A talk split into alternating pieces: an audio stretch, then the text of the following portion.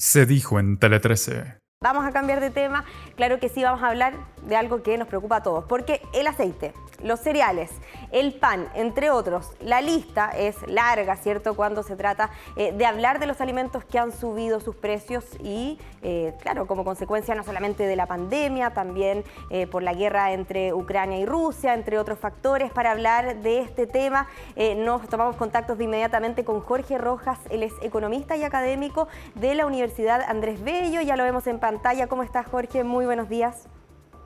Muy buenos días, muchas gracias por la invitación. Primero, Jorge, quisiéramos entender, ¿por qué vemos el aumento, cierto, de los precios en diversos productos que eh, son parte, cierto, de la canasta básica, de lo que uno consume diariamente? Bueno, hay varias razones. Eh, la inflación, como se ha dicho, es un fenómeno multifactorial y en el último tiempo ha estado, digamos, muy de moda hablar sobre lo que es la inflación, por qué se genera, eh, qué, qué, significa para las familias chilenas. Entonces nosotros tuvimos algunos eh, quiebres en la cadena de distribución durante el periodo de la pandemia, que hizo que se contrajeran, digamos, eh, la producción de distintos elementos, lo cual empezó a generar las primeras señales de inflación. Y por eso es que el año pasado nosotros vimos que el Banco Central tomó la decisión de subir la tasa de política monetaria, la tasa de interés, de manera bastante eh, radical, de, manera bastante abrupta, eh, como nunca antes se había visto en la historia desde que se nominalizó la tasa de interés.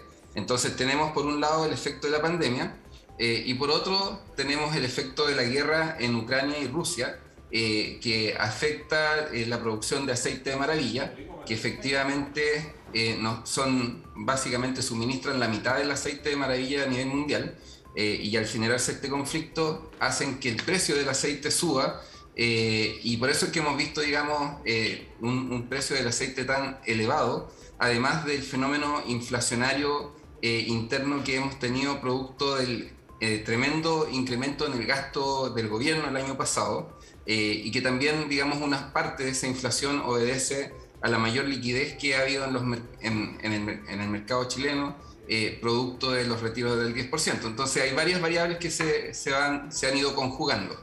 Ahora, eh, ¿qué, alimentos se espera que suban de precio eh, próximamente? Porque ya, claro, hemos visto el aceite, ¿cierto? Hemos visto el pan. ¿Qué podríamos esperar?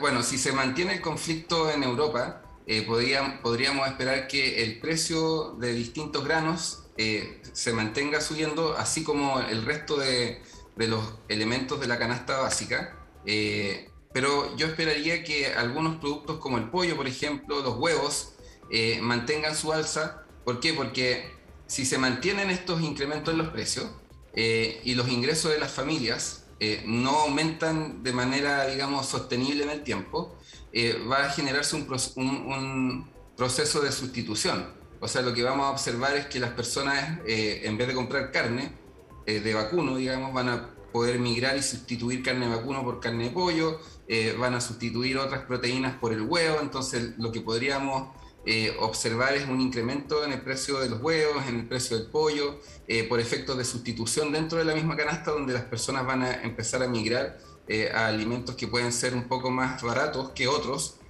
producto, digamos, de que se mantenga este fenómeno inflacionario.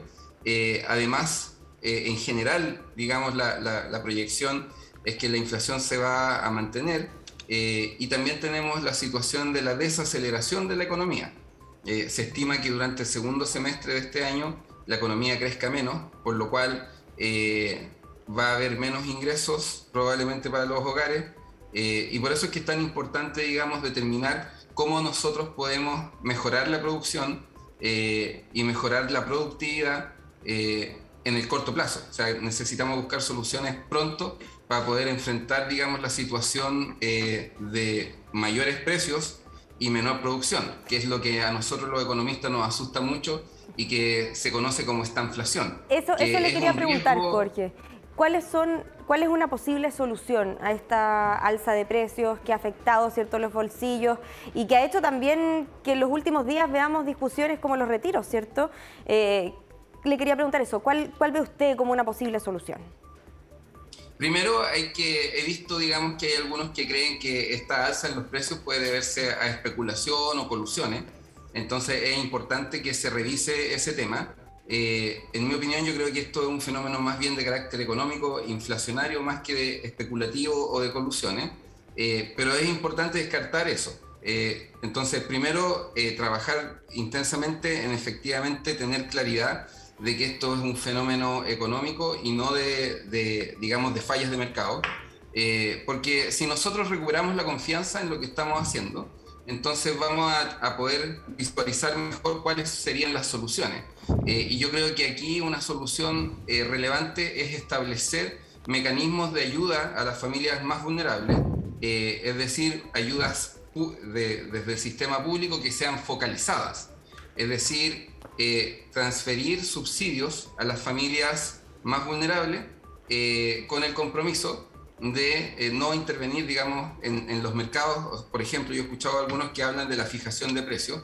La fijación de precios es una muy mala idea porque generalmente lo que, lo que implica es la creación de mercados informales, mercados negros, por lo que finalmente los precios terminan siendo más caros todavía porque hay que hacer toda la evasión del control eh, por parte del Estado, los, impuestos, eh, carabineros, la policía, etc. Entonces, fijación de precios no, pero sí ayudas eh, focalizadas y por supuesto tratar de atraer más inversión extranjera y para eso es importante, digamos, acabar con la incertidumbre jurídica que existe, que, que, es natural y, que es normal, producto de procesos tales como la Convención Constitucional.